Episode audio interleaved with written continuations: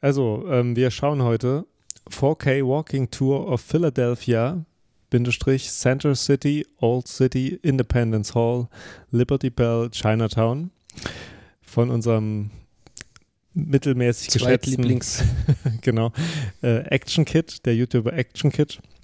Und wie immer kann man sich das YouTube-Video ähm, bei uns in den Shownotes äh, anklicken oder auf unserer Website mit Player gleichzeitig anhören. Genau, und ich würde sagen, äh, zählst du runter oder einzählen aus der Dose? Vier, drei, zwei, eins, go. Sehr, sehr schön. Aber eine Karte.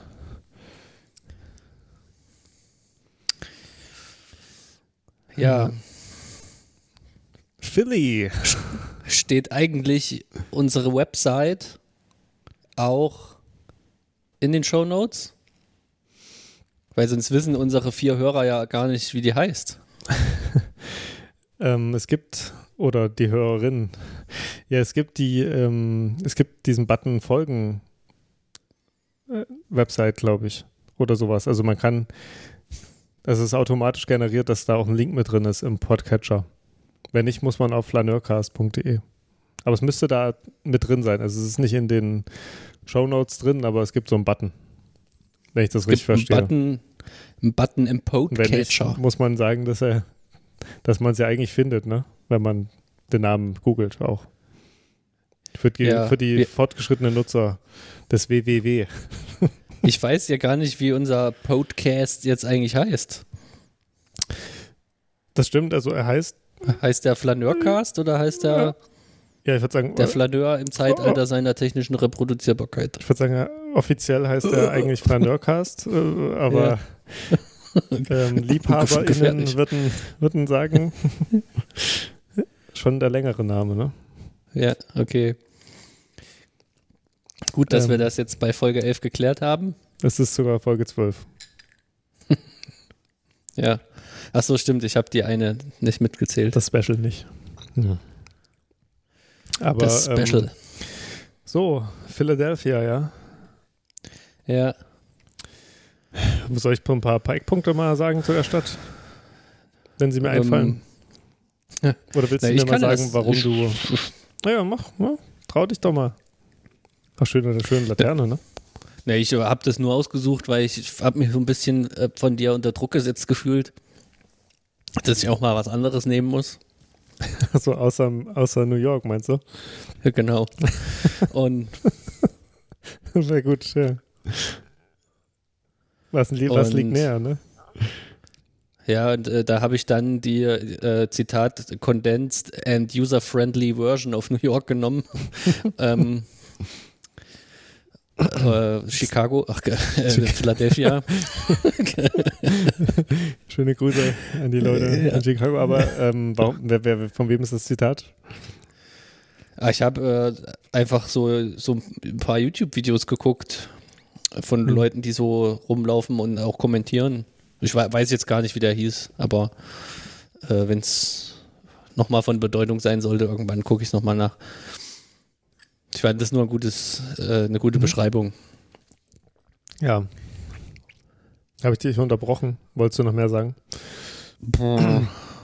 Naja, es ist auch interessant, also es ist, weiß ich, es müsste wahrscheinlich so die viertgrößte Stadt, würde ich schätzen, Ich glaube, Der fünf USA oder sein? sechs. Hm. 1,5 Millionen Einwohner jedenfalls. Hm. Ähm, und historisch sehr bedeutend, weil es ja sogar mal Hauptstadt gewesen ist. Ja. Und weil die Unabhängigkeitserklärung hier äh, äh, zum ersten Mal öffentlich verlesen wurde. Genau. Und auch die Verfassung ähm, hier mit verfasst wurde. Ein paar Jahre später. Ja. Also auch das noch. Ja. Ja, und ich glaube, ähm, es ist ja eine sehr, sehr alte Stadt. Soweit ich das weiß. Ähm, ich war auch noch nicht dort. Aber man hat, glaube ich, Architektur irgendwie aus, ich nehme mal an, so, so drei Jahrhunderten, die mehr oder weniger nebeneinander steht und die man sich da angucken kann. Und dadurch, dass es eben auch so, so bedeutende historische Orte sind, ist es teilweise, glaube ich, auch noch konserviert. Und man findet eben da eben auch so, so ältere Sachen. Also ich glaube, als, als, als äh, Tourist sehr ratsam, da mal hinzugehen, wenn man da schon in der Ecke ist, ne? Ja. Ja. Was das ist eigentlich jetzt, jetzt ein interessanter Punkt, den du gesagt hast. Wie wird man jetzt eigentlich ein Tourist? Ist das ein Zustand, den man allgemein hat? Oder ist man erst Tourist, wenn man irgendwo hingeht?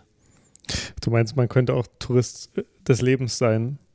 Und ja, nicht nur es klang Tourist jetzt so, dass wenn im Urlaub ist, sozusagen. Es ist, es ist ratsam, wenn man Tourist ist, dass man da mal hingeht. Ja, das stimmt schon. Also ob das so eine Lebenshaltung ist, ähm, Tourist zu sein. Ja, man kann das, man kann das sehr negativ sehen, ne? aber vielleicht muss man das auch nicht. Also man könnte natürlich sagen, dass man da sozusagen nur so die Highlights einer Stadt oder das, was eine Stadt irgendwie ausmacht, sehen will und ein bisschen die ja. Augen vielleicht vor anderen Dingen verschließt, aber also Was ist man, denn eigentlich die halt- Definition halt, auf, von Tourist? Ich glaube, man ist notgedrungen oft Tourist, weil man einfach sich so viel bewegt und halt nicht an allen Orten zu Hause ist, oder? Tourismus gibt es ja auch noch nicht so lange, aber begann schon, glaube ich, unter der, unter der Idee, dass man seinen Ort, wo man die meiste Zeit verbringt, verlässt, um sich irgendwo anders entweder anzuregen oder auszuruhen. Oder aufzuregen. nee, das kann man am schönsten wenn, zu Hause, Wenn es einem nicht gefällt. naja. Das stimmt, ja.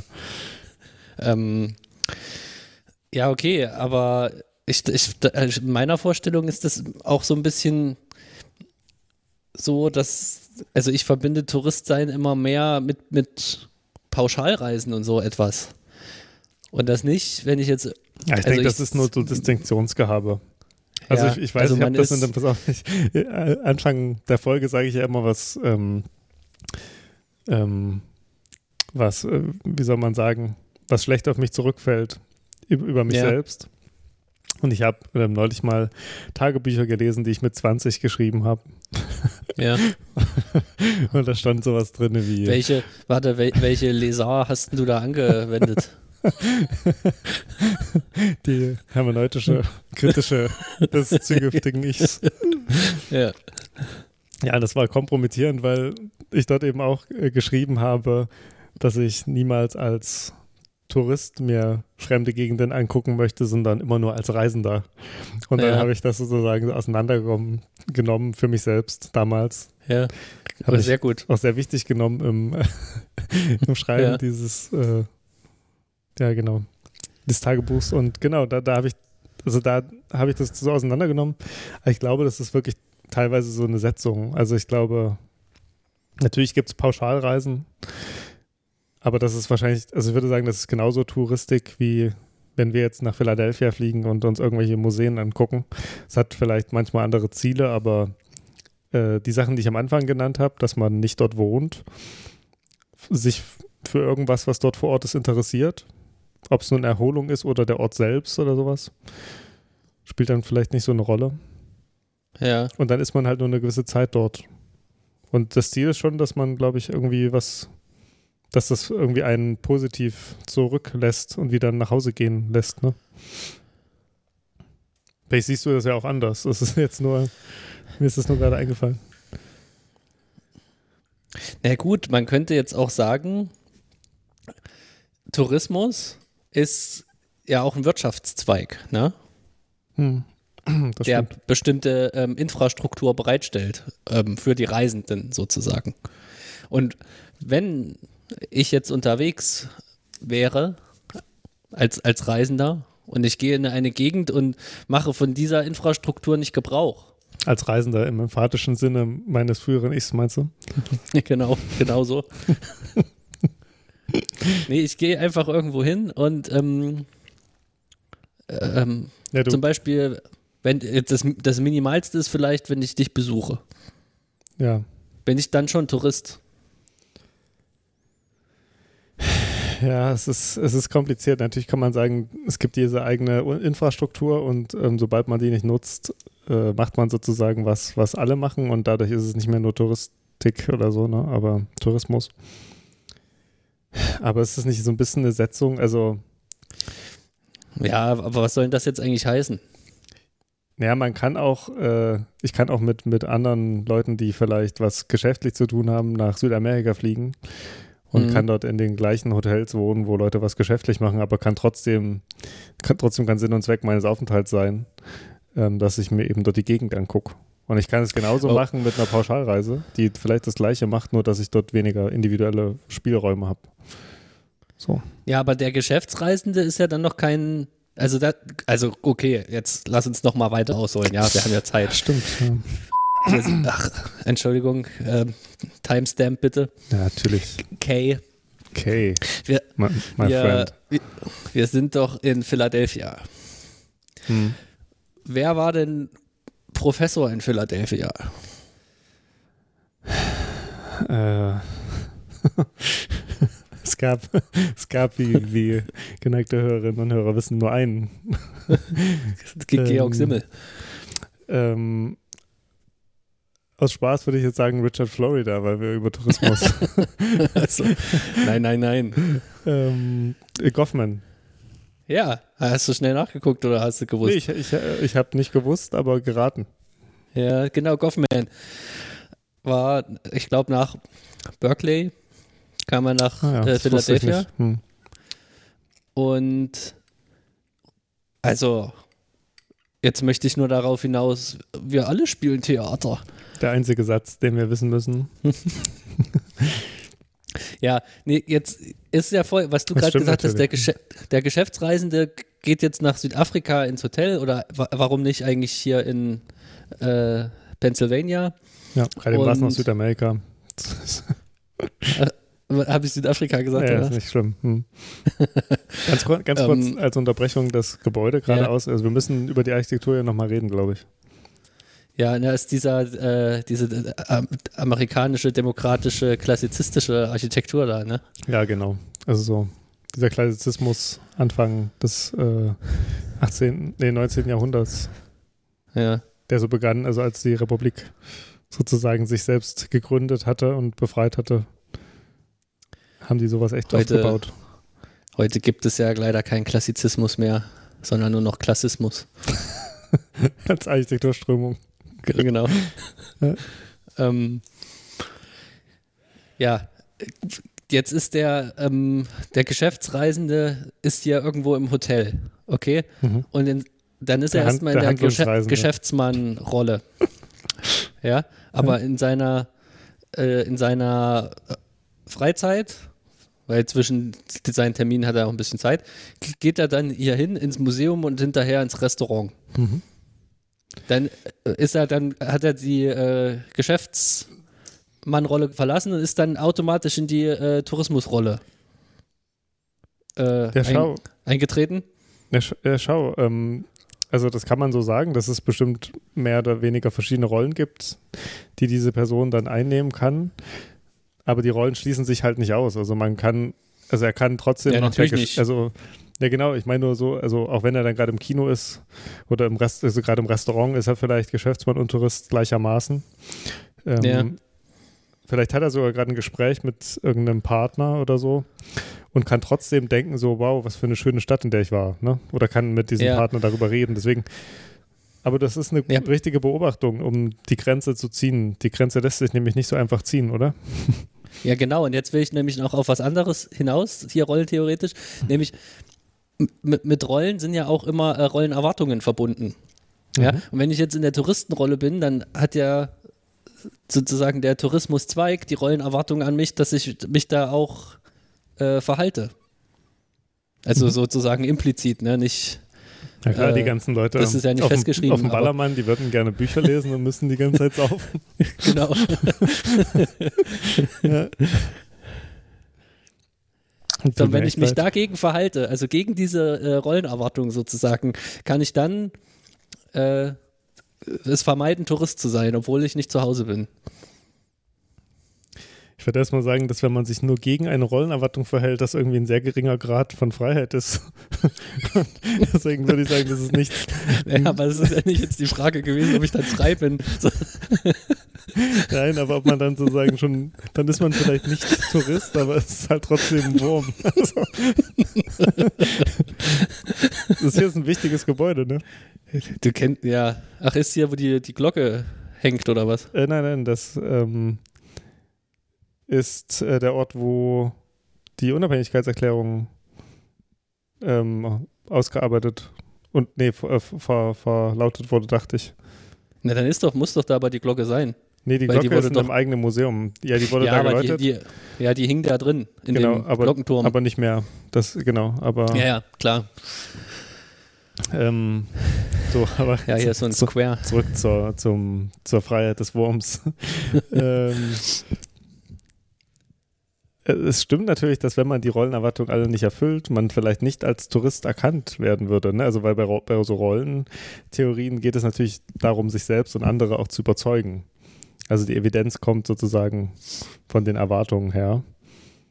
Und dann wäre man natürlich vielleicht kein Tourist. Und manche reisen ja auch so, dass, also ich habe das auch schon öfter erlebt äh, auf Reisen, dass manche eben gerade auch das Bedürfnis hatten, nicht als Tourist zu gelten. Ne? Und gerade auch Deutsche, die sozusagen großen Anteil der Urlauber in manchen Gegenden ausmachen, sagen dann immer, dass sie halt sich immer, also man merkt immer, die sind ganz glücklich, wenn sie sozusagen nicht von Touristen umgeben sind.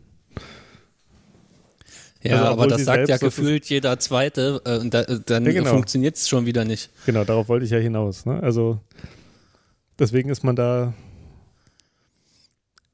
also man, man kann natürlich versuchen, da irgendwie einzutauchen und das ist natürlich auch Teil vielleicht von einer irgendwie näheren Erfahrung eines Ortes, wenn man versucht sozusagen nicht aufzufallen und, und man, man möchte ja sozusagen das Geschehen sich oder viele möchten sich vielleicht das Geschehen angucken, so als wäre man nicht da, ne? Weil das ist ja die, sozusagen das Versprechen des fremden Ortes ist es ja anders zu sein und dass man das irgendwie sich angucken kann und dass es einen irgendwie bezaubert. Ähm, das ist aber natürlich Anspruch von den Leuten, die, die äh, Urlaub oder Reisen machen, um eben sich zu bilden oder irgendwelche Dinge kennenzulernen oder äh, Sachen zu sehen, die, die sie sonst nicht gesehen hätten. Das ist jetzt nicht so der Anspruch von Leuten, die einfach nur entspannen wollen. Ne? Dann ist vielleicht so ein Stadturlaub kontraproduktiv. Ich habe noch einen Punkt.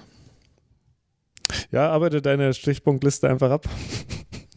Nein, der kommt mir natürlich, äh, wenn du hier deine philosophischen Gedanken hier mir mitteilst, da, da kommt mir ein Gedanke nach den anderen, weil ich das als so anregend empfinde. Aus die California, du bist ein Schmeichler.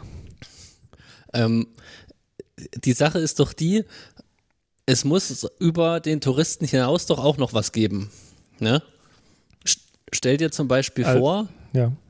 ähm, ich weiß nicht, was ich jetzt zuerst nenne als Beispiel, ich fange mal an mit Siegfried Krakauer. Mhm. Da gibt es ja so Texte von ihm, wo er in, äh, wo er über äh, Paris beispielsweise schreibt. Ja.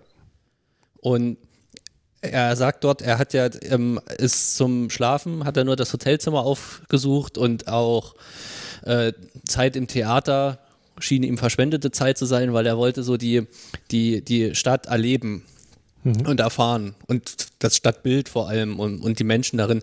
Und bei Krakauer ist das ja auch äh, irgendwie so ein soziologischer Blick gewesen. Äh, ähnlich wie, und das ist der zweite Punkt, worauf ich hin- hinaus wollte, wenn jetzt so ähm, Ethnologen oder sowas in die Richtung äh, äh, reisen, um äh, Feldforschung zu betreiben, dann ist das ja irgendwie ein tieferes Eintauchen. Zumindest ist das das Als- Versprechen dahinter, ne? Ja, genau, als, als, ich sag jetzt mal in Anführungsstrichen, der normale Tourist, der irgendwie halt so ein oberflächliches Angebot annimmt äh, an äh, Informationen und so weiter, die er da haben kann und an, an Freizeitaktivität und so und gibt- dann den Ort wieder verlässt. Ich habe immer mal Amerikaner kennengelernt, die, also außerhalb von Europa habe ich die kennengelernt und wenn, wenn die äh, mitbekommen haben, dass man in Deutschland wohnt, haben manche von denen geantwortet, ähm, I've done Europe in 15 days oder so. Ja, genau.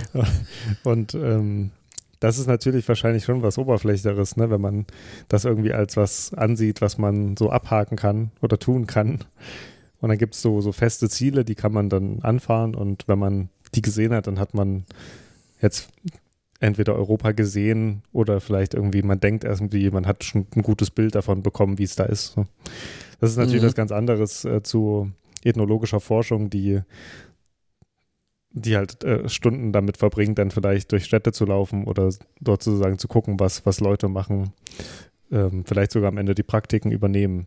Also es stimmt, es gibt da dieses Versprechen sozusagen über die Erfahrung und über das, was man sieht, sieht, Zugang zu bekommen zu einem Wissensfeld, was man selbst nicht hat.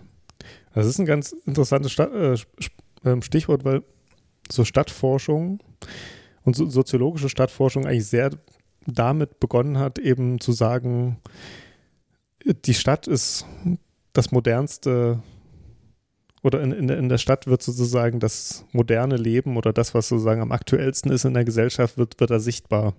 Und deswegen eignet sich die Stadt eben als Untersuchungsobjekt. Und deswegen können wir in der Stadt, wenn wir die Stadt untersuchen, als sozusagen frei zugängliches Labor, ähm, lassen sich Dinge rausfinden, die, die wir davor nicht wussten. Und, und ich glaube, dieses Versprechen gibt es da halt immer noch, ne? dass man halt irgendwo hingehen kann und dass man da was rausfindet über Gesellschaft, über Teile von Gesellschaft, was man davor nicht wusste. Und das ist so, natürlich und, äh, nicht Tourismus, würde ich sagen. Ja, genau. Jetzt bezogen aufs Tourismusproblem bedeutet das, ähm, die, die Absicht, mit der ich an den Ort komme, da ist die Glocke. Wo ich nicht zu Hause bin, äh, spielt eine, eine Rolle, ob ich jetzt äh, die, die in der Touristenrolle bin oder nicht. Um das nochmal ja, aufzugreifen. Ich habe das ja am Anfang also, schon gesagt, dass ich denke, dass es wirklich mit den Absichten zu tun hat, ob man sozusagen Tourist ist oder nicht. Und da, darauf kommen wir jetzt wieder so ein bisschen zurück, oder? Ja, also, also sozusagen, wenn man den Anspruch hat, wissenschaftliche Erkenntnis zu sammeln, ja an Ballermann fährt und sich die ganze Zeit besäuft und nichts aufschreibt, dann, dann wird das vielleicht so nicht klappen.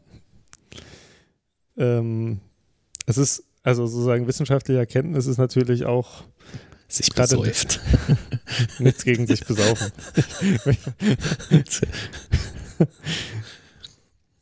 Meinst du, ja. man macht ganz andere Dinge am Ballermann? naja, das, äh, nee, ich finde, das ist, also, ich sag mal mal so, mir gerade eben hatte ich irgendwie das Gefühl, dass es sehr vulgär klingt.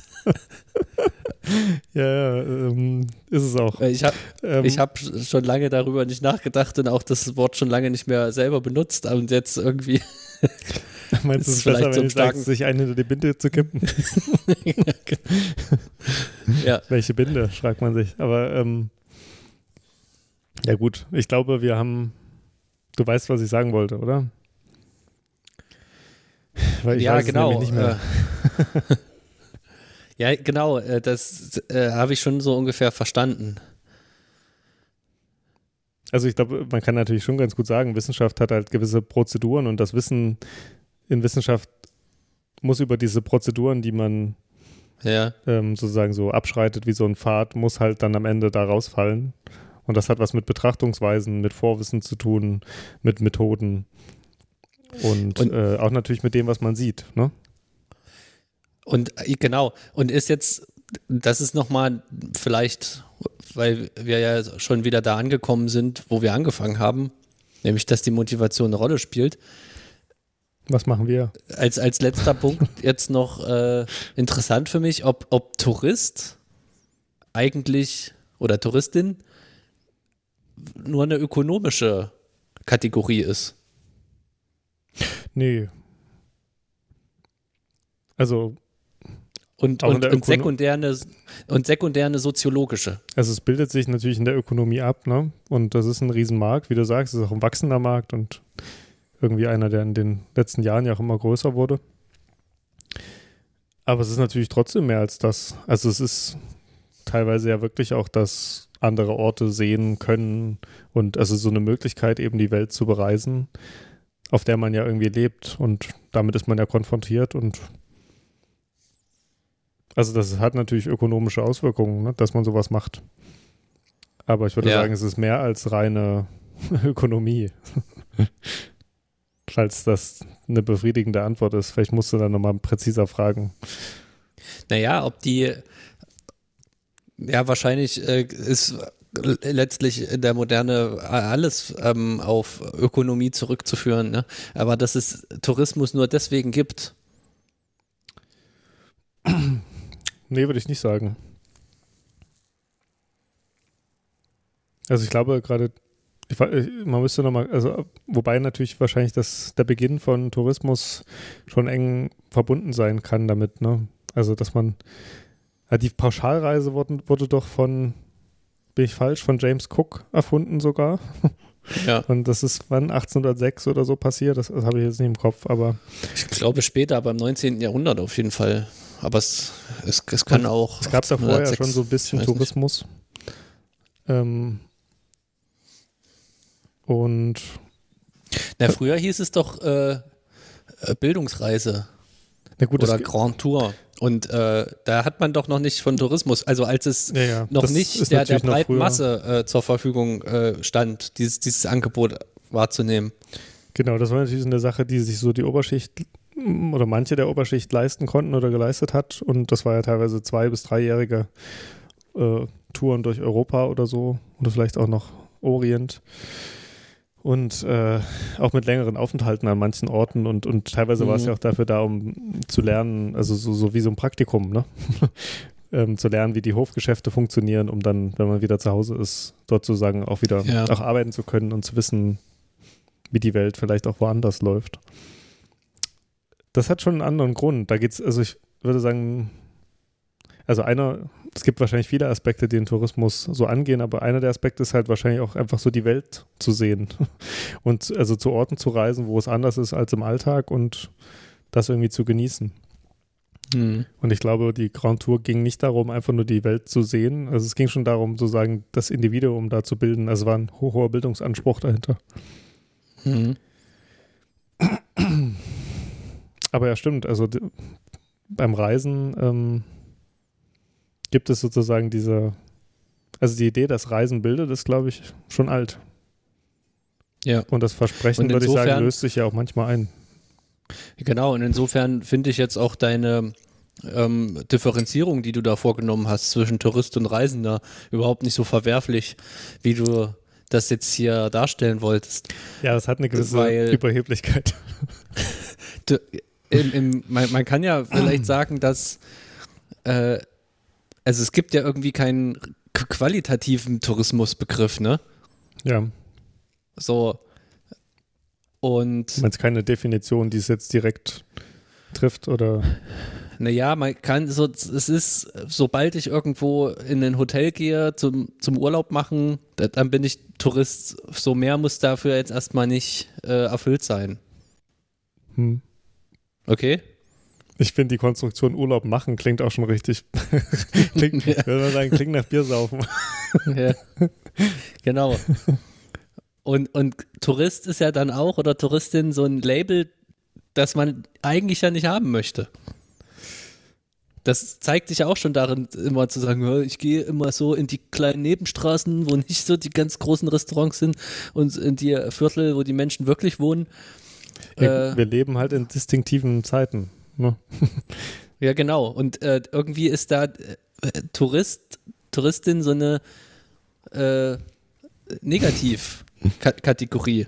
Ne? Ja, Weil- aber das ist, glaube ich, sehr schichtspezifisch. Ja, natürlich, also manche denken da nicht weiter drüber nach, so, ne? Aber das Ja. ist, sag ich mal, ähm, man muss nicht sehr weit nach oben in der Schichtung, bis das anfängt. Ja, das stimmt auch. Ja.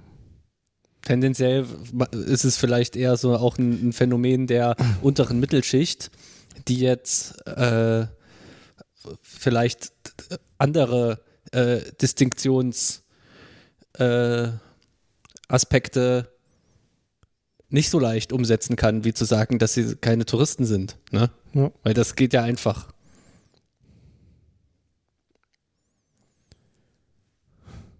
Aber es, ja, also.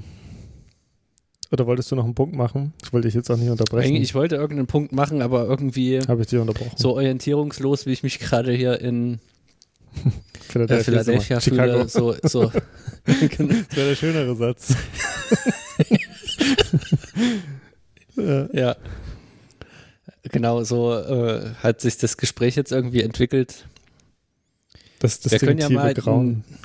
Wir können das ja jetzt auch mal beiseite packen. Äh, es sei denn, du wolltest noch was dazu sagen. Ich, ich wollte noch was sagen, aber ähm, Dann sag's ruhig. ich, ich habe es jetzt auch nicht mehr so parat. Also es ist. ich würde, ja, genau, was ich noch sagen wollte, ist, dass man das, das, das Positive am Tourismus ist, dass man das, dass es ja eigentlich recht schichtübergreifend eigentlich erstmal funktioniert, so, ne? Also, mhm. Obwohl man so diese, diese Sachen hat wie, ja, ich gucke nur in die Nebenstraßen und ich will das, man, wie oft hat man das schon gehört und wer weiß, wie oft man es mhm. vielleicht sogar gesagt hat, das echte Rom sehen wollen mhm. oder das mhm. echte Paris und ähm, nicht nur diese den echten Vatikan. Den, das, echt, das echte Guantanamo. genau. ähm, und das, das, das gibt es schon, aber andererseits, ähm, die Stadt als öffentlicher Raum hat trotzdem nicht so große Barrieren wie vielleicht andere Sachen, ne? Ähm, die man irgendwie machen kann. Und irgendwie hat es auch was Positives so, ne? Also eigentlich kann, also man kann nicht so gebildet sein und kann irgendwo hinreisen und trotzdem diesen Ort genießen. Und vielleicht sieht man nicht die gleiche Stadt. Und man sieht auch nicht die Stadt des Ethnologen, ne? Man sieht nicht die Stadt der Stadtführerin, aber vielleicht hat man trotzdem eine positive Erfahrung und lernt was so über sein Leben oder über das, wenn man wieder nach Hause kommt. Ähm, ja. Da gibt es ja so ein Buch von äh, Thomas Wolfe, ähm, von jemandem, der mehrere Jahre weg ist. Und das heißt, uh, You Can't Go Home Again, weil also er kommt dann halt zurück und versucht dort wieder anzukommen. Und nicht, dass man jetzt nach dem, nachdem man im Urlaub war, nicht wieder nach Hause gehen kann, aber es kann einem schon mhm. passieren, mhm. dass man Dinge bemerkt, die davor irgendwie unbemerkt waren. Und ich glaube, das geht mhm. allen so. Das, also, mhm. wenn man sich es leisten kann, das muss man natürlich sagen, zu reisen, dann hat es am Ende dann doch immer mal auch was Demokratisches. Ne? Also, das das verstehe ich jetzt nicht, warum es, ich würde jetzt sagen, was Bildendes, aber was sie jetzt meint Demokratisch mit Demokratisches. Im Sinne von, dass es, dass es äh, wenn man es halt macht, eigentlich für, für jeden irgendwie was, was bieten kann. Also einfach für eine sehr private ja. Erfahrung sozusagen, die nicht nur einzelnen Schichten zugänglich ist. So. Ja, genau. Das ist sozusagen das Verdienst des Tourismus. Aber was man draus macht, das liegt dann bei den Leuten selbst. Reiseunternehmen. Ja, ähm, was, was, was sagst du? Ähm, ich, ich, wir sind ja in Philadelphia und wir haben noch re recht wenig über die Architektur gerade geredet. Wollen wir da mal kurz äh, abbiegen und darüber reden? Ja, gerne. Ähm, weil es ist bisher sehr, ähm, also äh, gut, äh, wie viel ich jetzt genau mitbekommen habe, weiß ich nicht. Also wir haben ja schon gesagt, diese klassizistischen Gebäude hat man, ne? Es ist auch wieder ja. sehr weiträumig, aber auch viel mit so äh, Backsteinen.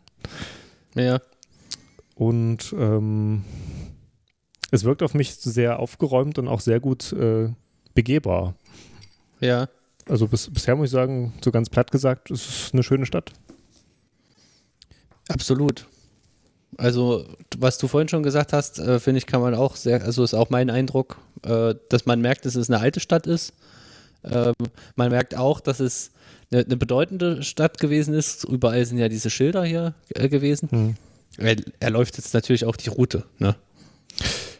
Das, das muss man sagen. Das stimmt, aber ich glaube, Historic die, District. die Innenstadt ist quasi, glaube ich, voll mit sowas, ne? Ähm, ja, genau, die Innenstadt ist halt die Innenstadt. Äh, genau. Ähm, und äh, aber zwischendurch hat es jetzt, also es wirkt nicht ganz so zusammenhängend, ne? Weil gerade eben kam auch mal so eine größere Fla freie Fläche, die jetzt aber auch nicht unbedingt ein Park gewesen ist, wenn ich das richtig wahrgenommen habe. Hm, ich glaube, das gehört aber zu diesen äh, Museumsensembles. Also, dass dann vielleicht mhm. mal so ein paar Bäume stehen, aber die waren jetzt nicht so bepflanzt als Park, sondern eher so als ein bisschen mhm. überdimensionierter Vorgarten. ähm, da siehst du dieses Eckgebäude. Starbucks, meinst du? Nee, auf der anderen Seite. Das hat auch wieder so, so ein paar Säulchen dran und so. Ein paar, ein paar Säulchen? das nie. Ähm, und, und das ist, irgendwie wird darauf geachtet, dass es auch sehr grün ist, ne? Mhm. Finde ich. Also, man hat überall mal so ein paar Blumen und die Bäume sind halt auch immer gut ausgewachsen schon nicht schlecht. Ich hatte, ähm, ich hatte heute zwar leider nicht über Philadelphia, aber über ähm, den Beginn der Architektur in den USA was gelesen. Hm. Und kann ich dir da ganz kurz was vorlesen? Ja. die nordamerikanische Architektur bis in das frühe 19. Jahrhundert nur aus pragmatischen Behelfsbauten bestehend, hat einen klar zu bestimmenden Anfang, an dem sich die aufklärerischen Gründungsideale der jungen USA mit einem inhaltsreichen klassizistischen Bauen verbinden und dies zudem in der Figur des dritten Präsidenten und dilettierenden Architekten Thomas Jefferson vereint ist. Das ist ein langer Satz. Aber ähm, ja. was, was von? Ähm, von Christian Freigang aus dem Buch Die Moderne ähm, aus der Reihe WBG Architekturgeschichte. Okay. Aber interessant, also wirklich dieses klassizistische Bauen, was eben so mit dem Beginn der USA sozusagen als eigenständigen ähm, Staatenverbund mhm. entsteht. Das war mir davor noch nicht so ganz klar. Also wir haben ja schon mal darüber gesprochen, mhm. aber dass das sozusagen, also ich glaube, wir haben das schon ganz gut berührt, dass, als wir gesagt hatten, dass diese klassizistischen Bauten natürlich auch diesen davon sprechen sollten, dass diese Demokratie für die Ewigkeit gebaut ist, ne? Und mhm. interessant eben an den USA ist, dass ganz viele Gebäudekomplexe und Gebäude entstehen, die ähm, eben sehr weltlich ausgerichtet sind. Das zum Beispiel ähm, hier in Philadelphia ist es so, dieses Rathaus, vielleicht kommen wir da auch noch hin, mhm. äh, war lange, war geplant mal als das höchste Gebäude der Welt, wurde dann mhm. während des Baus aber vom Pariser Eiffelturm über, überhöht. Mhm. mhm. Aber geplant als höchstes Gebäude der Welt, aber als weltliches Gebäude. Das war zum ersten ja. Mal der Welt so, dass ein weltliches Gebäude mhm. höher sein sollte, sozusagen, als ein kirchliches. Und das findet man eigentlich an vielen Orten so, dass, dass es großdimensionierte Bauten gibt, auch zentrale Bauten, die auch so im Stadtplan sozusagen mhm. so freigeräumt sind, dass man sie von überall sieht, mhm. aber es sind eben nicht kirchliche mhm. Gebäude, sondern mhm. ähm, weltliche. Und das fand ich ganz, ja, bemerkenswert. Das, glaube ich, sieht man hier in Philadelphia auch öfter. Ja, das ist in, in, in der Tat ein interessanter Punkt. Ähm, zumal die, die USA auch in ihrer Geschichte ja trotzdem, äh, also dieses Evangelikale ja schon immer eine große Rolle gespielt hat und heute auch noch spielt. Aber es ist in dem Sinne ja keine Staatskirche mehr. Ja.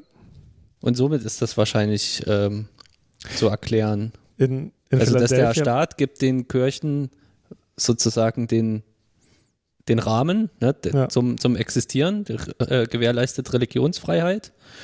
Äh, und äh, es ist aber kein, also sozusagen ein, ein säkularer Staat. Es ist ähm, gefühlt, ich meine, ich kann es auch nicht so ganz sagen, aber sind, sind es gar nicht so stark Gegensätze in den USA, ne? Also Staat ja. und Kirche, sondern das sind sowieso Koexistenzen. Ja, ja. Allen ist klar, es muss, also wir wollen sozusagen diese Freiheit haben, den eigenen Staat zu haben und äh, wir wollen aber auch die Freiheit haben, zu glauben, was wir wollen. Und in, in Philadelphia ist es ja eine Siedlung, die von deutschen Quäkern und deutschen, niederländischen mhm. und Schweizern, glaube ich, äh, Quäkern mhm. gegründet wurde. Und die Quäker waren ja, ja glaube ich, auch irgendwie so eine Freik Freikirche im weitesten Sinne. Also ich glaube, so eine, die haben auch einen sehr so individualistischen Glaubensbegriff mhm, genau. oder Gottesbegriff, ne? dass, dass, dass Gott sozusagen in genau. uns allen irgendwie auch ähm, sich äußert und sowas. Und das passt eigentlich sehr, sehr gut auch zu diesen Gründungsidealen und den Vorstellungen davon, ne? dass irgendwie alle Men Menschen gleich sind und dass also auch, auch diese großen Ansprüche, die, die in den USA sozusagen an den Bürger und die Bürgerinnen äh, gerichtet sind, äh, irgendwie richtig zu entscheiden, äh, irgendwie vielleicht auch demokratisch zu sein, äh, sich gegenseitig zu achten die, glaube ich, in diesen Gründungsdokumenten eben stark, eben auch sehr emphatisch äh, so geäußert werden. Ich glaube, das hat, wie du meinst, schon so mit mhm. diesem protestantischen, freikirchlichen Ding bestimmt zu tun. Und stimmt, man hat ja auch in der Verfassung äh, dieses Gott schütze Amerika, ne? Ja. Stimmt. Also da ist, ist nochmal ein interessanter Punkt, was du gesagt hast. Das säkular ist wahrscheinlich gar nicht unbedingt das, das Richtige, weil es, also es ist nicht nur eine, Koexistenz, sondern trotzdem so eine Verwobenheit. Ja. Aber keine, die, die sich aneinander stört halt, ne? Ja, genau, die sich gegenseitig bedingt vielmehr. Hm. Ja, krass, wo wir langlaufen, hm? Ja. Da haben die niederländischen Quäker gewohnt wahrscheinlich. das zieht selbst, selbst Mönchen, Mönche an. ja. Okay. Wie sind wir darauf gekommen? Aber ich wollte über die Stimmt, Architektur du hast sprechen gesagt, von den, die Zitat. Architektur, ja, diese, diese Kapitole, ne? Genau. Äh, sind das immer. Ja, und das also gerade so zu Beginn des 19. Jahrhunderts äh, halt viel so klassizistische Teile, also teilweise sogar recht getreue Nachbauten von irgendwelchen antiken Bauwerken. Mhm. Ähm, Im Englischen heißt das also nicht Klassizismus, sondern äh, Greek, äh, Greek, also griechisches äh, Mhm. Revival, was ich auch Mhm. ganz interessant finde. Also so dieses Aufleben von altem Griechenland findet man Mhm. dann da öfter. Oder, oder auch, auch, also nicht nur Griechenland, sondern auch, auch äh, Rom. Die eine Universität zum Beispiel hat so eine, äh, hat das Pantheon als Universitätsgebäude nachgebaut, aber Mhm. halb so groß, aber mit genau den gleichen Maßen. Mhm. Äh, also nee, den gleichen Relationen. Und so eine Sachen, also findet sich hier, aber genau, wird dann später auch abgelöst. Ähm, Ja, es gibt auch viel Art Deco genau. in Philadelphia. Also das ist jetzt ein großer Sprung, Genau. aber äh, da, äh, das, so viel habe ich auch äh, gelesen, dass es einige interessante Beispiele gibt für diese Architektur, Mhm. die wir jetzt also überhaupt nicht gerade sehen. Genau, wir können ja mal schauen, vielleicht äh, finden wir noch ein schönes. Ich glaube, Ja. das, das äh, heutige Rathaus ist so eins, ne? Kann das sein? Ich weiß gar nicht. glaube ich auch ein sehr, also dieses, ähm, mit diesem dieses sehr, sehr hohe Gebäude, Ja. ähm, was interessanterweise, glaube ich, ohne Stahlkonstruktion auskommt und Aha. trotzdem, glaube ich, 180 Meter hoch ist oder so. Also, Uh. Wie, das ist einfach gemauert dann, oder was? genau. Hm, interessant. Ja, wir haben ja noch Ja, eine Kategorie, mein Freund. Wie steht's denn damit? Ja, ha- Haben Sie Lust? ja, ja, ich habe Lust. Aber äh, hast du eine Frage? Ich meinte die schöne Kategorie City and Finance, Ach so, hier, äh, Mit der bei der sind wir schon. gerne überrumple. Bei- Ja, schon nach 40 Minuten kann man ja schon mal seine erste Kategorie in, den, in den Ring werfen. Ja, ich wollte noch was Krasses erzählen, aber da mache ich Nee, das einfach hinterher. Du kannst auch jetzt, weißt du, Okay, aber da mache noch mal zu die Kategorie. also muss eine Richtigkeit haben, da hast du natürlich recht.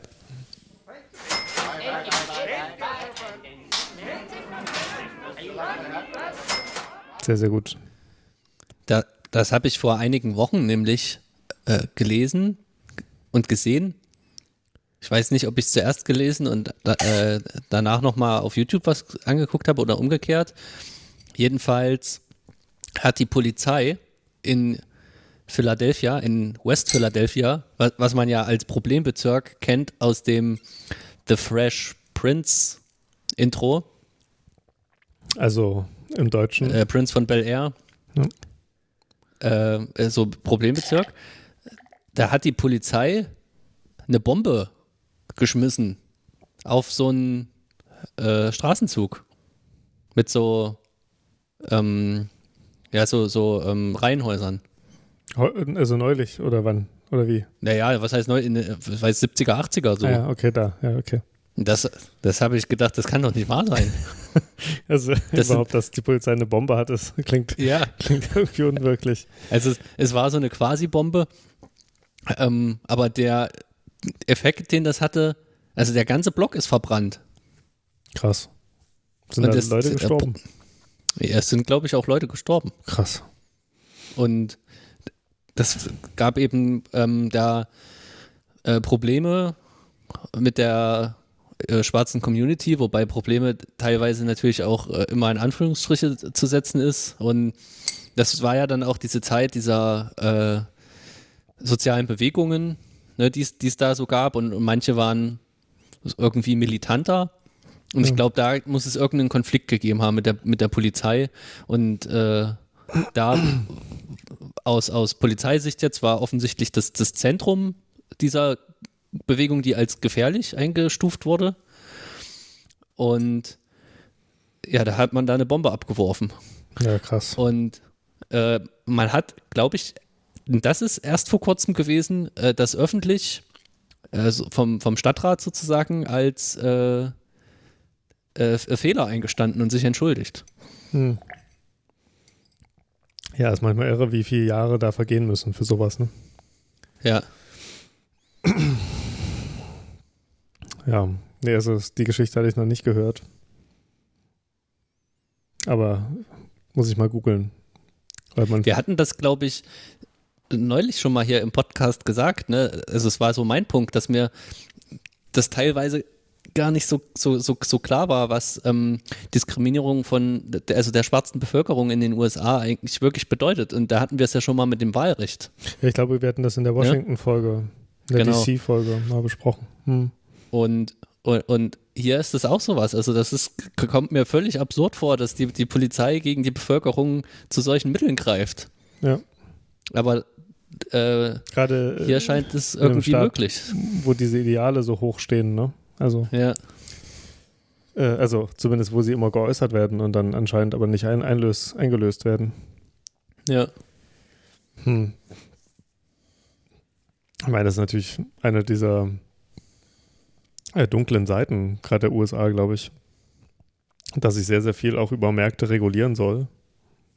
Und das passiert halt einfach teilweise nicht. Ne? Und die Leute, die arm sind, bleiben halt arm, bleiben halt auch lange unterdrückt, müssen halt sehen, wie sie klarkommen und äh, sind dann teilweise eben noch Opfer von Polizeigewalt. Ähm, also es ist natürlich, es ist ein sehr komplexer Prozess. Ne? Aber ich kann mir vorstellen, dass, dass es auch, äh, auch weil der Staat sozusagen nicht so stark umverteilt, natürlich sowas äh, viel eher passiert. Aber es ist vielleicht auch, vielleicht auch unwahr. Ja, es ist, äh, es ist so vielschichtig auf jeden Fall das Problem. Ne? Das ist sicherlich äh, ein, ein, ein wesentliches Merkmal. Aber die, die Geschichte spielt natürlich auch eine Rolle, dass Mhm. äh, die, die, die schwarze Bevölkerung schon immer auf eine äh, bestimmte Art und Weise betrachtet wurde. Ne? Ja, ich meinte nur, das überträgt sich dann halt auch ins Ökonomische, sobald die sozusagen nach Rechten frei sind, aber sie sozusagen die Klasse sind, die nichts besitzt und dann noch äh, schlecht angeschaut werden von, von relativ vielen, äh, kann man halt trotzdem Ja, genau. schwer aufsteigen. Und Ja, genau. Und das ist eben auch die, also es gibt ja auch arme Weiße, aber die Bombe wurde halt ins, ins Schwarzenviertel geschmissen. Ja. Ja, ja, aber gut. danke. Danke für Dann diesen äh, kleinen so viel noch Negativ. zur, zur negativen Seite von Philadelphia. Und jetzt können wir wieder zur Kategorie zurückkommen. City and Finance. Weil äh, was dieses Jahr auch eingeschlagen hat wie eine Bombe Das ist An die der schlimmste Börse. Überleitung. war. ja, ja Tell me. äh, war Corona. Das stimmt. Wir wollten Und mal haben- über das Börsenjahr sprechen, 2020, Genau. ne? Um mal unsere Performance hier ein bisschen, bisschen äh, darstellen. Unsere. Ne, wie, Haben wir Genau, performt, meinst du? ja, so nennt man das doch, wenn das Portfolio in die Höhe schnellt. Also dann überträgt man das gleich auf sich, ne? Es ist wie wenn die, wenn ja, die, genau. Ist, uns- wenn die die- eigenen Kinder was machen und man sagt, ich habe das alles. Ja. Nee, das wollen wir natürlich nicht machen. Ähm, unsere Portfolios bleiben geheim. wenn wir welche haben. Ähm, ge- genau, vielleicht hatten wir mal welche, weil alles all in in Wirecard gewesen ist. Aber äh, ja, das war Erzähl doch mal, ja. Ähm, es war schon ein krasses Jahr. Ich hatte mir ähm, ganz kurz äh, heute so Prognosen für das Jahr 2020 angeguckt. Also Ende 2019 ist ja sozusagen das Spiel aller möglichen Zeitungen und Portale zu sagen, wie wird das Börsenjahr 2020? Und äh, interessanterweise wurde gesagt, äh, dass schon 2019 viele Gewinne gemacht wurden, aber 2020 immer noch Luft nach oben ist. Und wenn man sich jetzt den DAX anguckt, äh, hat sich das am Ende ja sogar bewahrheitet. Und äh, bei dem SP 500 ja vielleicht auch, oder? ja, der DAX äh, hat ja jetzt ein All-Time-High erreicht nach der Krise, höher als vorher. Genau. Hm. Äh, der Nasdaq auch. Nasdaq, ich habe ja schon mal gesagt, ne, ist die eigentlich die zweite große Börse in New York. Mhm. Ähm, maßgeblich mit den Technologiewerten. Und der SP 500 hat aber noch nicht, äh, ist ungefähr auf dem gleichen Niveau wie vor dem Crash sozusagen. Ja. Oder in Anführungsstrichen Crash. Ich habe mir das mal äh, notiert. Ähm, er ist ein bisschen mehr als 1000 Punkte hat er verloren, also von 3380 auf 2230 ungefähr. Also ein, ein Drittel, ein Viertel runter. Genau, also viel. ein Drittel ist viel. Äh, aber es gab auch schon schlimme, also damals bei dem, bei der Finanzkrise, äh, waren es ja so, glaube ich, 50 bis 60 Prozent. Man spricht ab 25 Prozent oder ab 30 Prozent äh, im Minus spricht man, glaube ich, von einem Crash, aber so eine ganz genaue Definition äh, gibt es nicht. Ja. Aber was es gibt, ähm, sind äh, Crash-Propheten, die also trotz auch dieser äh, fehlenden Definition, der das immer wieder vorhersagen. Und die hatten in diesem äh, Börsenjahr irgendwie einerseits Hochkonjunktur hm. und andererseits äh, haben die sich auch schon wieder so ein bisschen lächerlich gemacht. Warum? Weil die sozusagen gesagt haben, jetzt ist das eingetreten, was wir immer gesagt haben, oder, oder haben sie gerade das sozusagen nicht gesagt? Also, ja, genau, sie haben, die haben natürlich, haben die das vorausgeahnt. Ja.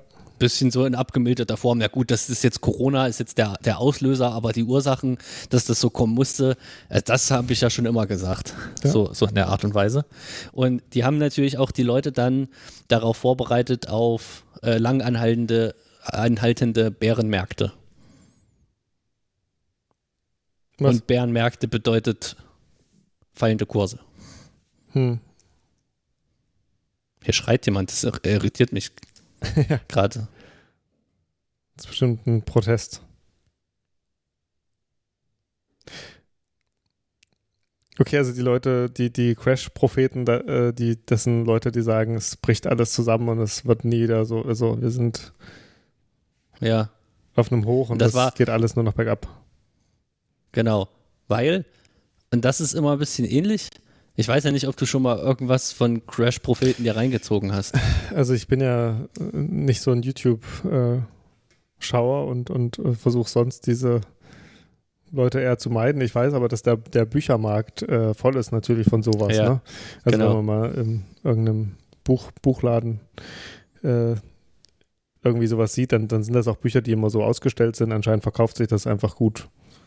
Ähm, es ist natürlich auch immer gut, äh, sowas auszuschreien, wenn man gleichzeitig auch ein Buch dazu verkauft. Ne?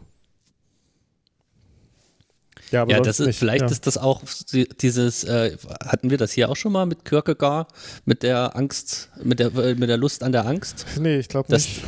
Das, irgendwo haben wir es mal gesagt, aber äh, vielleicht war es auch, auch nur so im Gespräch, ne?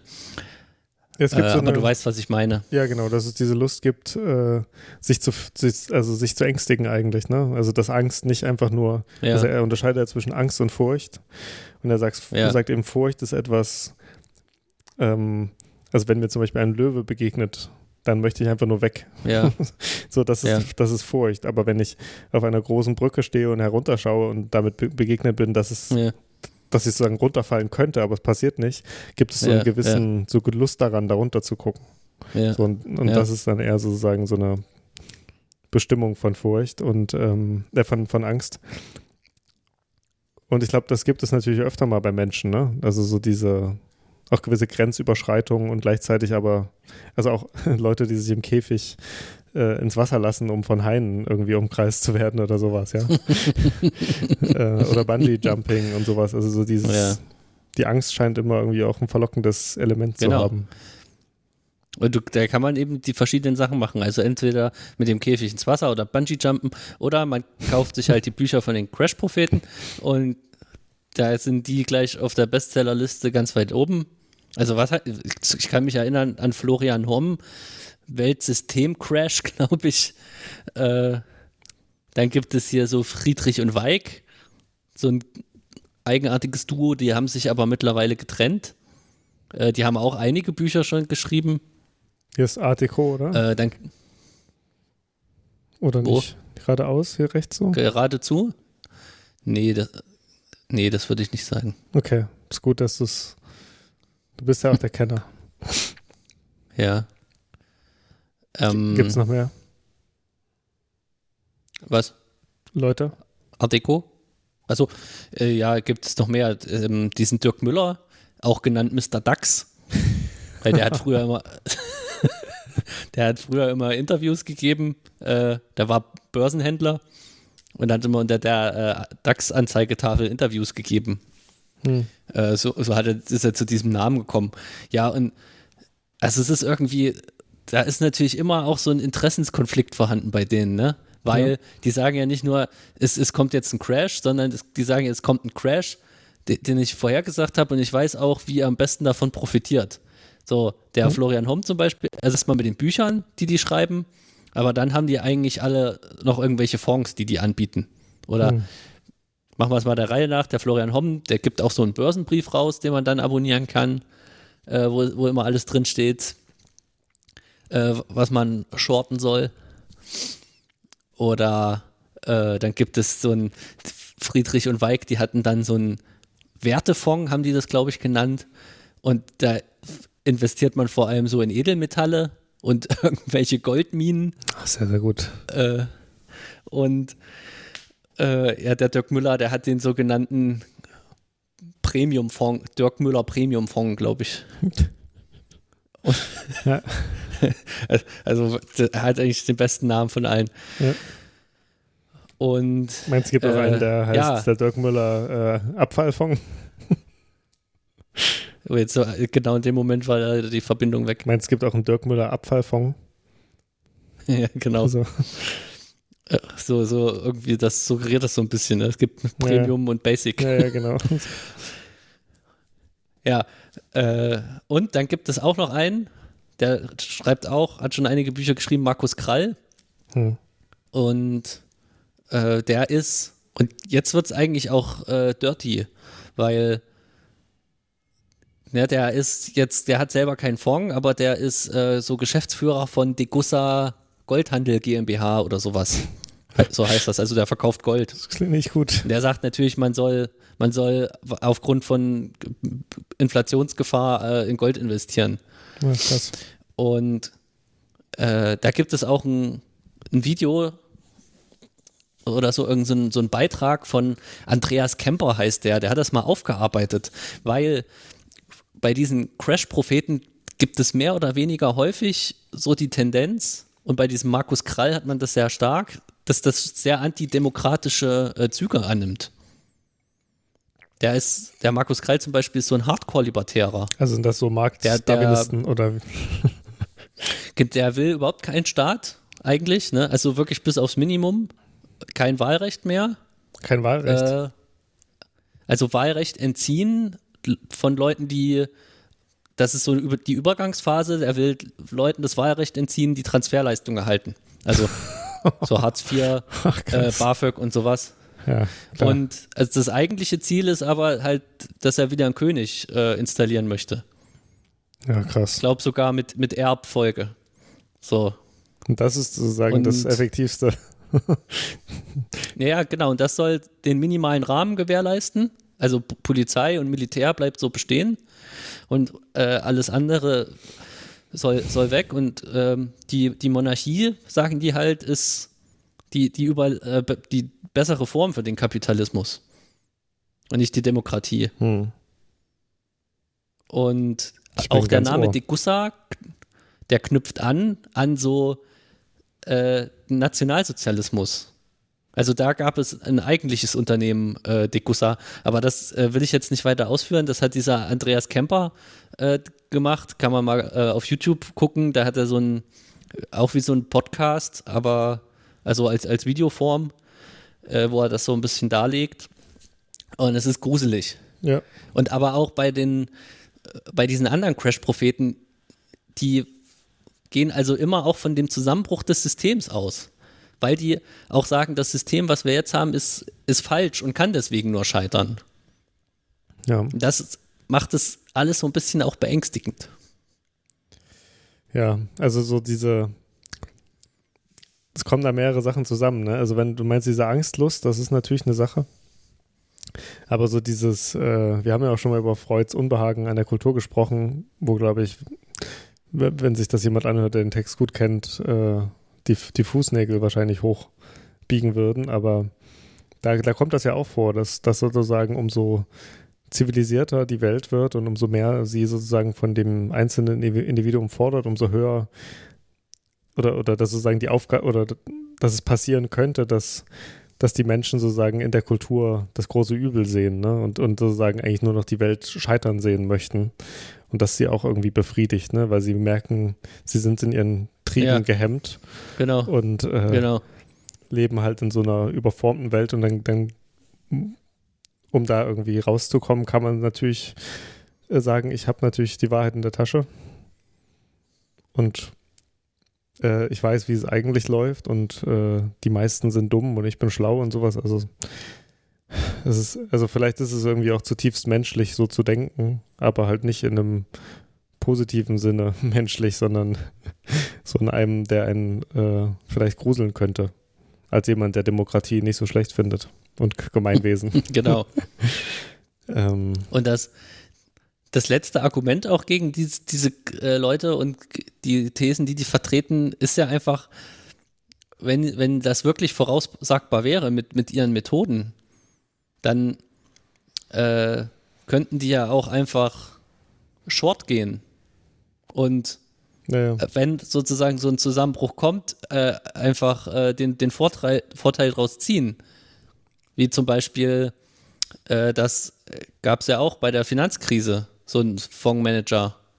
Michael Burry, glaube ich, hieß der, äh, der, äh, der das vorausgeahnt hat und dann einfach äh, dagegen gewettet hat, ja. gegen steigende Kurse und äh, einfach eine große Rendite äh, dadurch erzielt hat.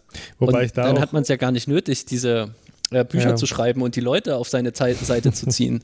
Wobei ich das auch interessant finde, weil, also ich glaube, irgendjemand, der dagegen wettet und vielleicht auch Gründe hat dafür, den wird es vielleicht immer geben. Ob die Gründe dann aber auch die Ja. sind, die sozusagen den Crash äh, verursacht haben, das ist ja nochmal eine ganz andere. Frage. Ne? Ähm, das fällt mir mal auf bei diesen Börsensachen, dass, dass die Leute, die Erfolg haben, immer Ja. das Gefühl haben, sie hätten da halt Ja. irgendwie so ein Wissen und, und auch, auch ein Wissen, was sozusagen in die Zukunft wieder übertragbar wäre.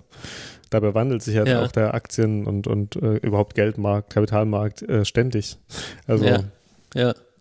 es ist schon viel Hokuspokus dahinter. Ja, man muss, man muss irgendwas finden, was alle anderen übersehen. Und dann muss man aber davon ausgehen, dass es irgendwann gesehen wird. Weil Ja. wenn es weiterhin keiner sieht, dann ist es nicht da. Ja. Und es gibt ja so einen Film, den, den kann man an der Stelle vielleicht mal empfehlen, The Big Short, wo das so ein bisschen rekonstruiert wir, wird. wir kommen jetzt nach von Chinatown. 2007, 2008. Ganz kurz. Ja. Ja. Und äh, das, das Problem war da ja so die, die äh, Kredite in den USA, die man so, also die Lehman-Pleite war das, glaube ich, Ja, ja. Äh, die so viele Kredite rausgegeben haben an nicht solvente Kunden. Ja. Und äh, dem Michael Burry ist das eben aufgefallen äh, und hat dann gesagt, so, das, das kann nicht ewig weitergehen. Er hat, hat sozusagen dagegen gewettet. Und es war dann aber halt eine ne, ne knappe Kiste, weil am Anfang ist es nicht gleich so aufgegangen, wie er es gedacht hat. Was das so ein bisschen anzeigt, auch was du jetzt gesagt hast. Ich meine, kann Gründe finden für, für eine bestimmte Annahme, aber es muss dann trotzdem noch eintreten. Ja.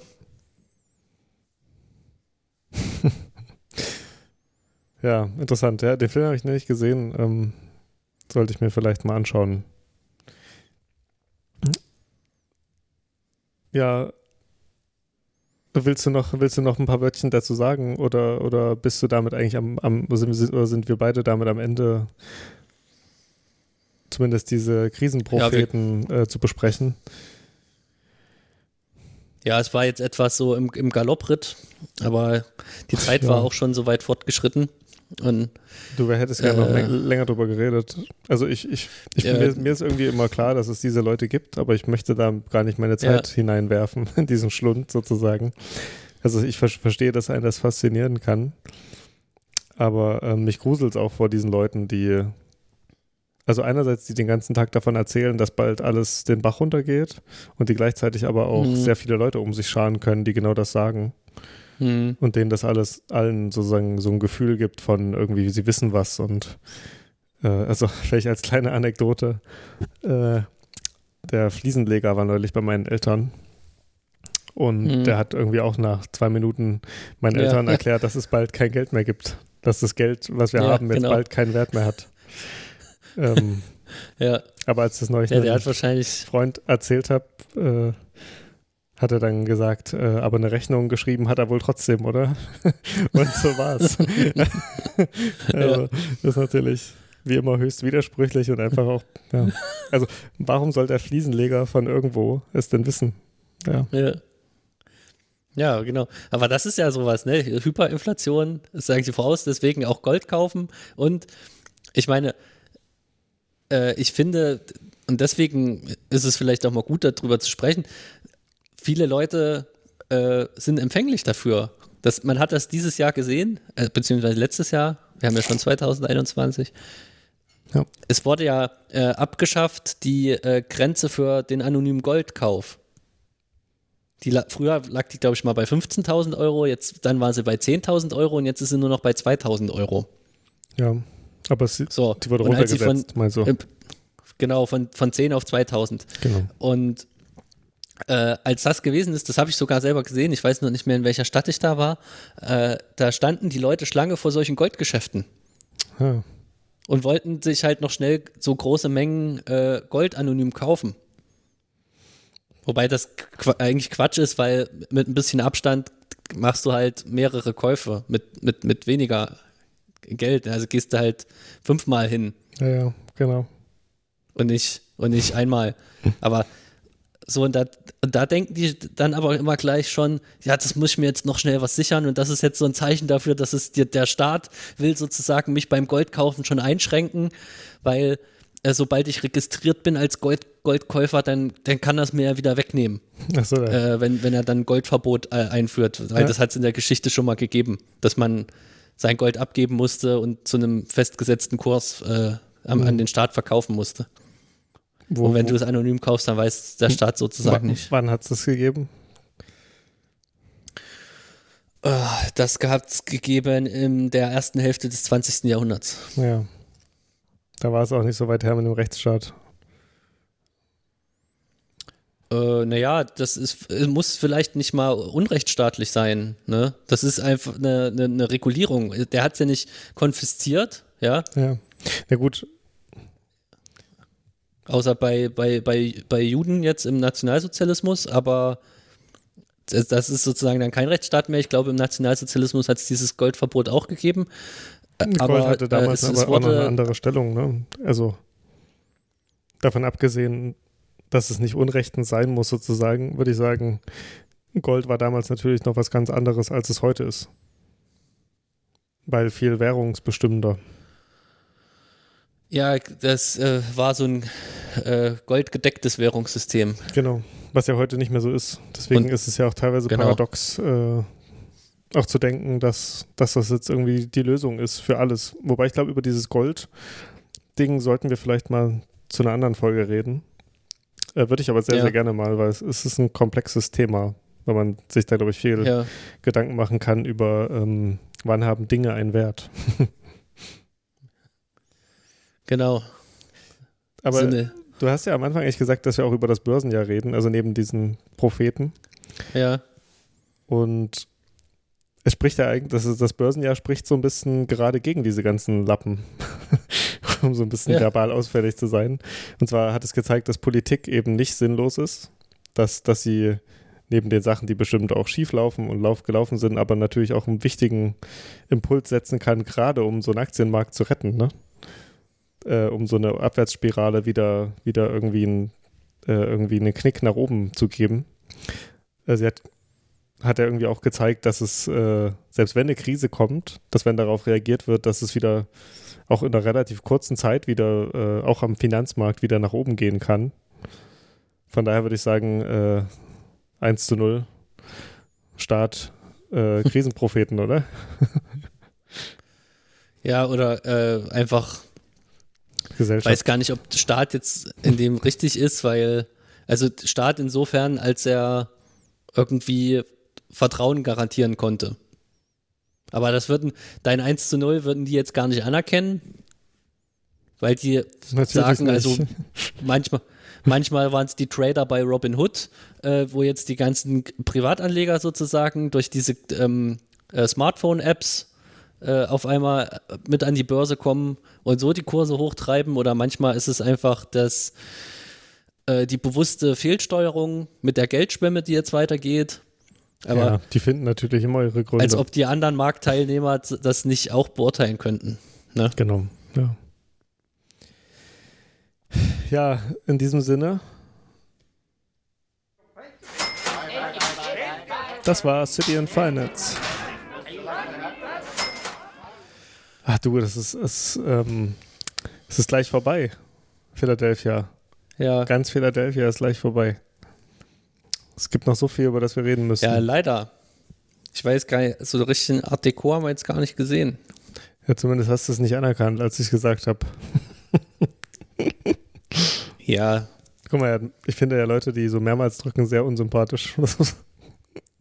Das muss ich jetzt mal sagen. ja. Ja. Ich finde es immer schade, wenn wir in so einer Stadt sind, in der wir noch nicht waren, dass man, was natürlich normal ist, äh, und das, das äh, schließt hier den Kreis zum Tourismus, dass man irgendwie nicht alles sieht, ne? Dass man nicht alle Gebäude, die man sich vielleicht davor schon mal angesehen hat oder so, dass man die nicht alle zu Gesicht bekommt. Das finde ich ein bisschen schade. Also wie so, es gibt ja Mhm. auch bekannte Hochhäuser, wie gesagt, dieses Rathaus, was so hoch ist. Und äh, ja, wir müssen unbedingt nochmal hierher. ja, unbedingt. Ja, mein lieber OC California, dann ähm, bis bald, ja? Ja, bis bald, mein lieber K. Wyoming. Ich habe deinen Namen, glaube ich, noch gar nicht so richtig gesagt heute.